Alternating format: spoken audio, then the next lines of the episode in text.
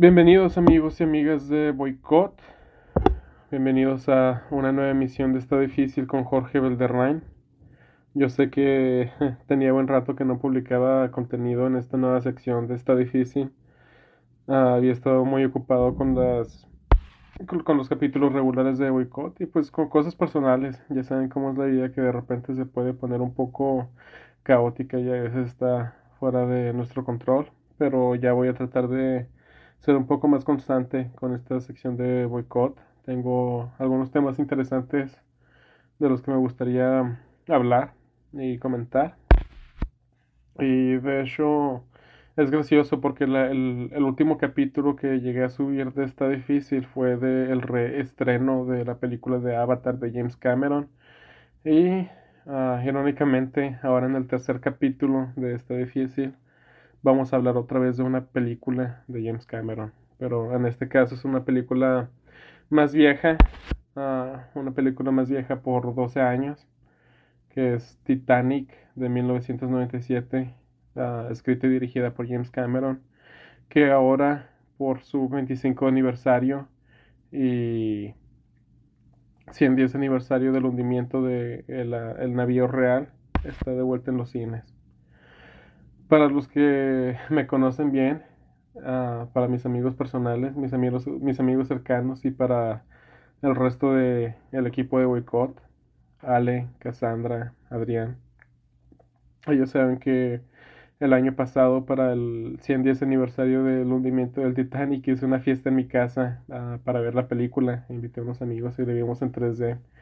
Pero obviamente no, no ver la película en la, en la casa no es lo mismo que verlo en, el cine, en la pantalla, que es literalmente del tamaño de una casa y, y pues uh, después de, de, hacer ese, ese contrato, entre comillas, con, contigo mismo, de ir a ver la película y, y meterte a otro mundo, ¿no? A, a, creerte todo lo que está haciendo en, en la pantalla, porque aunque sabemos que todo es una ficción, una fabricación, una, una producción ficticia.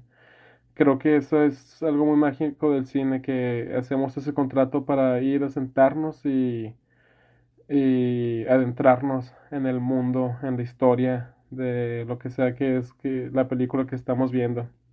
Y creo que es algo muy mágico, muy especial, uh, que se recupera cuando reestrenan ese tipo de, de película. Y pues todos conocemos la historia clásica del, del hombre y la mujer joven uh, que se conocen en el barco, se enamoran, el, el, barco se hunde y la historia termina en tragedia, ¿no? Y creo que es un punto que la gente critica mucho de James Cameron, uh, lo tachan de, de tener historias muy simples, como la es, el, es el ejemplo con Titanic y Avatar.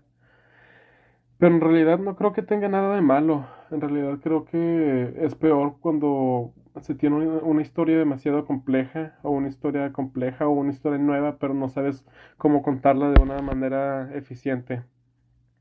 Entonces creo que en este punto, en este caso vendría siendo como un punto a favor, que yo sí creo que las películas de, de, Titanic y de Avatar tienen historias muy, muy simples, pero el hecho de que están muy bien contadas creo que es un plus muy grande. Además del hecho de, por ejemplo, la película de Pinocho de Guillermo del Toro. Uh, creo que viene siendo un ejemplo parecido porque, por ejemplo, la historia de Pinocho es una historia que se ha contado por casi un, a más de un siglo, de hecho. Y es una historia que cada vez que se cuenta agarra diferente sabor, diferente color, tinte, tono, ángulo una voz diferente de frescura. E incluso 100 años después de que salió, de que, de, que primero conocimos como humanidad la historia de Pinocho, creo que la versión más lograda de esa historia viene siendo la versión de Pinocho de Guillermo del Toro. Entonces, en realidad, no, en lo personal, no, no le veo algo malo a que James Cameron quiera usar historias simples pero bien contadas en sus películas. Uh, creo que el, punto más criticable viene siendo con la película de Avatar, que dice que sí es una película con una historia muy simple. Y de, y de hecho estoy de acuerdo, es una película muy simple, pero creo que ese argumento ya se, se usa por pura popularidad Ah, porque a cualquier persona que le preguntes que, si, que es algo que no le gusta de James Cameron o qué piensan de James Cameron o la película de Avatar, te van a decir, ay, es que pienso que la, que la historia es muy simple. Y siento que ya es el argumento... Mm, ah, el argumento por, por excelencia, casi, casi. Mm. Y, y, por ejemplo, con Titanic, ah, por, en, en lo personal se me hubiera gustado que hubiera sido otro tipo de historia, porque creo que en el navío de la vida real ahí había mucha gente, personajes muy interesantes, ah, políticos, personas millonarias, ah, personas con unas vidas muy intrigantes, ah, que, que, que sí daban como para hacer una historia acerca de ellos en el Titanic, o incluso hubiera, hubiera estado padre que la película tuviera un enfoque como a Christopher Nolan eh, con su película de Dunkirk, que es la historia de varias personas y resulta que al final de la película la- las historias pues se entrelazan por, por un evento en común. Creo que me hubiera gustado más que la película de Titanic de James Cameron hubiera tomado ese rumbo, pero al mismo tiempo como que ver la película desde un punto de vista ah, y, y con un poco más de contexto histórico del Titanic, como que al mismo tiempo también tiene sentido que James Cameron haya querido contar una historia de amor. ¿Por qué? Pues porque en la noche del hundimiento del Titanic fue uno de los encargados, ah, Char- ah, Charles Lightoller, quien implementó la política de mujeres y niños primero. Y gracias a esta política fue que muchas mujeres se salvaron, pero al mismo tiempo los hombres se tenían que quedar ah, con el navío mientras se, hundía. Y desafortunadamente por esto fue que muchos hombres, muchos, muchos, muchos hombres murieron en, en la noche del hundimiento de Titanic. Y no estoy seguro si la mayoría, ah, pero una, una, un, un gran número de mujeres quedaron viudas esa noche. A ellas se les conocía como las viudas del Titanic. Y Y, y sí, es, es ah, una tragedia romántica, se le puede decir, ah, al Titanic, porque sí, como les digo, muchas mujeres quedaron viudas después de ese evento. Entonces ya viéndolo, sabiendo eso, como que, ok, al mismo tiempo sí me gusta que haya tomado ese, ese enfoque. Se mencionar el hecho de que pues, James Cameron es un pionero en la, en la tecnología. O sea, la película de Titanic fue una película muy, muy, muy avanzada para sus tiempos y eso lo podemos ver ah, también en las películas de Terminator que fueron muy, muy avanzadas para ese tiempo. Que de hecho está curioso porque, ah, como les decía, la gente usa mucho ese argumento que las películas de James Cameron están muy simples. Y les digo, sí están simples, pero yo creo que la gente se olvida que son películas simples pero bien hechas. Y además ignoran el hecho de que actualmente Hollywood está produciendo también muchas historias que están muy simples, pero mal hechas. eh, o sea, están haciendo puro refrito de lo mismo, lo mismo, lo mismo. ah, secuela, reboot, remake de las mismas franquicias. Entonces yo creo que ahí sí viene siendo un, un, un punto para James Cameron el hecho de que la mayoría de sus historias son originales. Ah, y justamente hablando de Titanic, y una de las razones por las cual, cuales está muy, muy padre ir a ver al cine es que yo creo que verla en la gran pantalla ah, te re- le regresa un poco el impacto ah, que, que se pretendía que la película tuviera, porque creo que es una película que lo han sacado memes hasta la muerte. No, no necesariamente porque sea una película memeable o porque sea una película graciosa o tan mala que está para hacerle memes, sino porque es una película tan icónica, con un, ah, líneas tan buenas que es casi imposible no, no hacer memes. Pero a veces tanto meme como que sí le viene quitando el impacto a una película de este calibre. Por ejemplo, el capítulo de Ozymandias de Breaking Bad, que de hecho es catalogado como uno de los mejores capítulos en la televisión en general. Tiene uno de los momentos más impactantes de la serie, que es cuando Jack mata a, Hank en frente de Walter White. Y Walter White se queda en shock, se queda boquiabierto después de haber presenciado eso pues en primera persona. Y es un momento con es un momento muy, muy fuerte en la serie porque nadie se lo veía venir. Es un momento que llevó mucho, mucho, mucha anticipación. Uh, sí había como una construcción en ese momento. Entonces cuando, entonces, cuando pasa y luego ves la actuación de Brian Cranston como Walter White, es un momento que la primera vez que lo ves te quedas como que, ay, güey.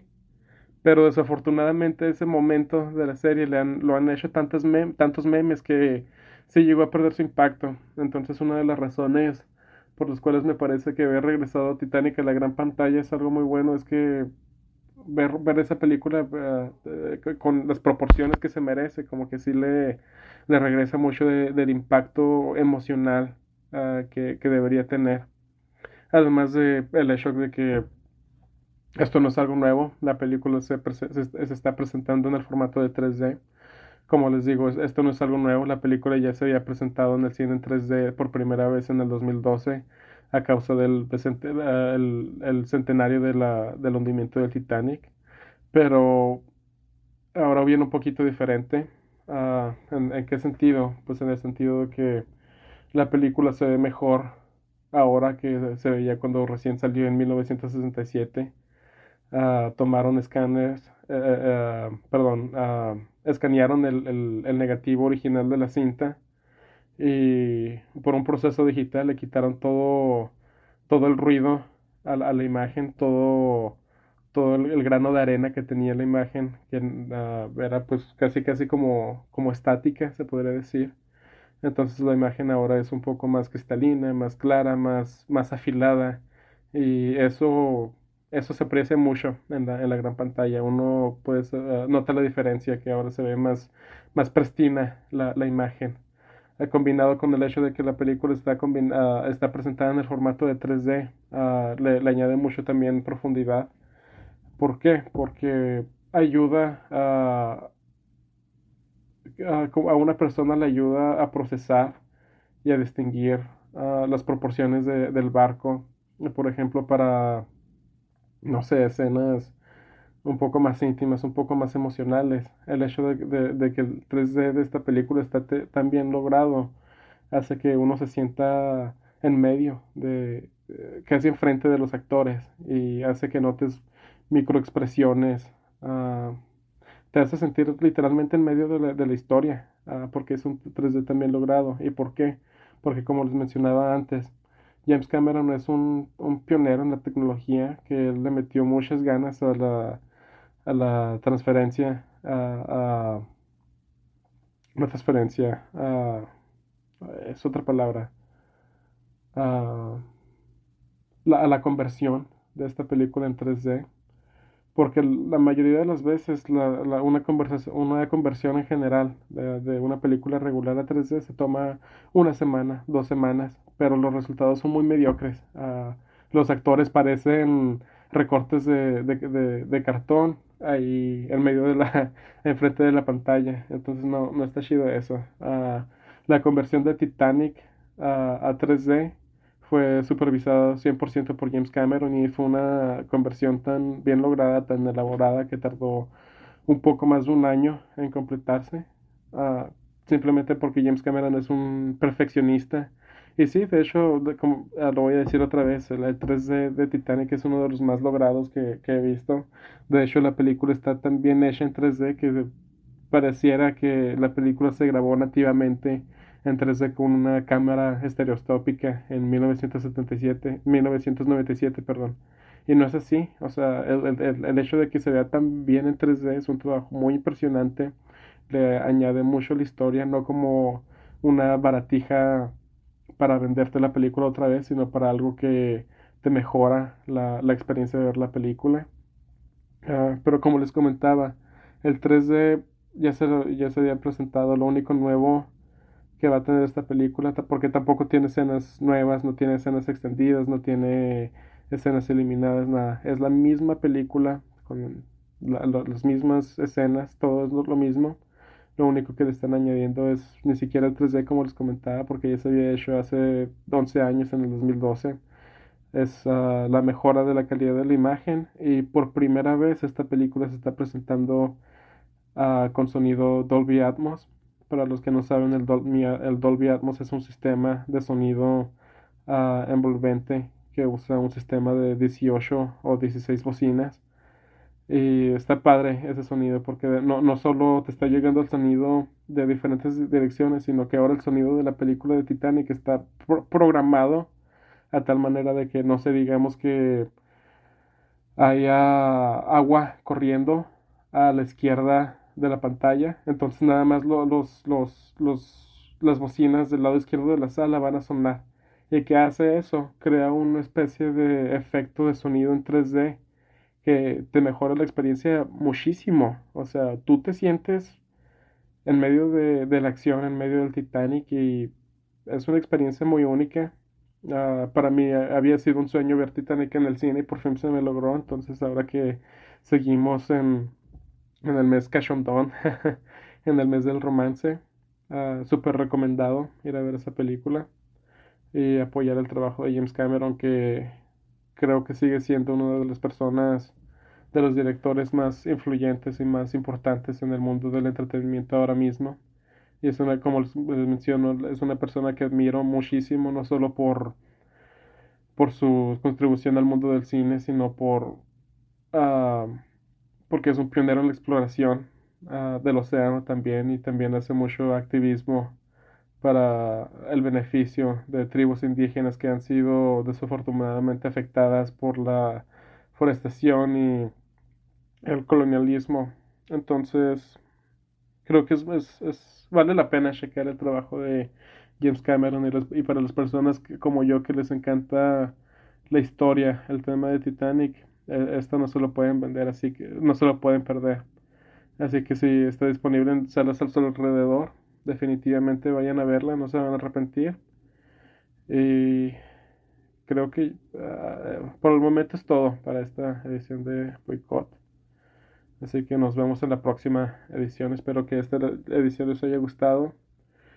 Y aprovechando que ya estamos en abril, en abril va a ser mes de Titanic aquí en este edificio con Jorge Valderrama. Así que en abril voy a, tocar otros temas del Titanic, no de la película, pero el, el, el hundimiento de la vida real. Voy a hablar de no sé, creo que voy a hablar de la noche del hundimiento en sí, algunos detalles técnicos y más que nada me voy a enfocar en hablar de ciertos pasajeros del Titanic. Algunos sobrevivieron, algunos no, pero voy a hablar de ciertos personajes que son considerados héroes del Titanic, pero tal vez ustedes no hayan escuchado de ellos. Entonces creo que es un... Para mí es importante ponerles el reflector a las historias, a las personas que no son tan conocidas en esta historia tan famosa que es de el Titanic, el navío de los sueños. Así que espero que les interese el tema. Voy a estar hablando de eso en abril. Y como siempre, aquí nos vemos en la próxima edición de Está Difícil con Jorge Valderrama.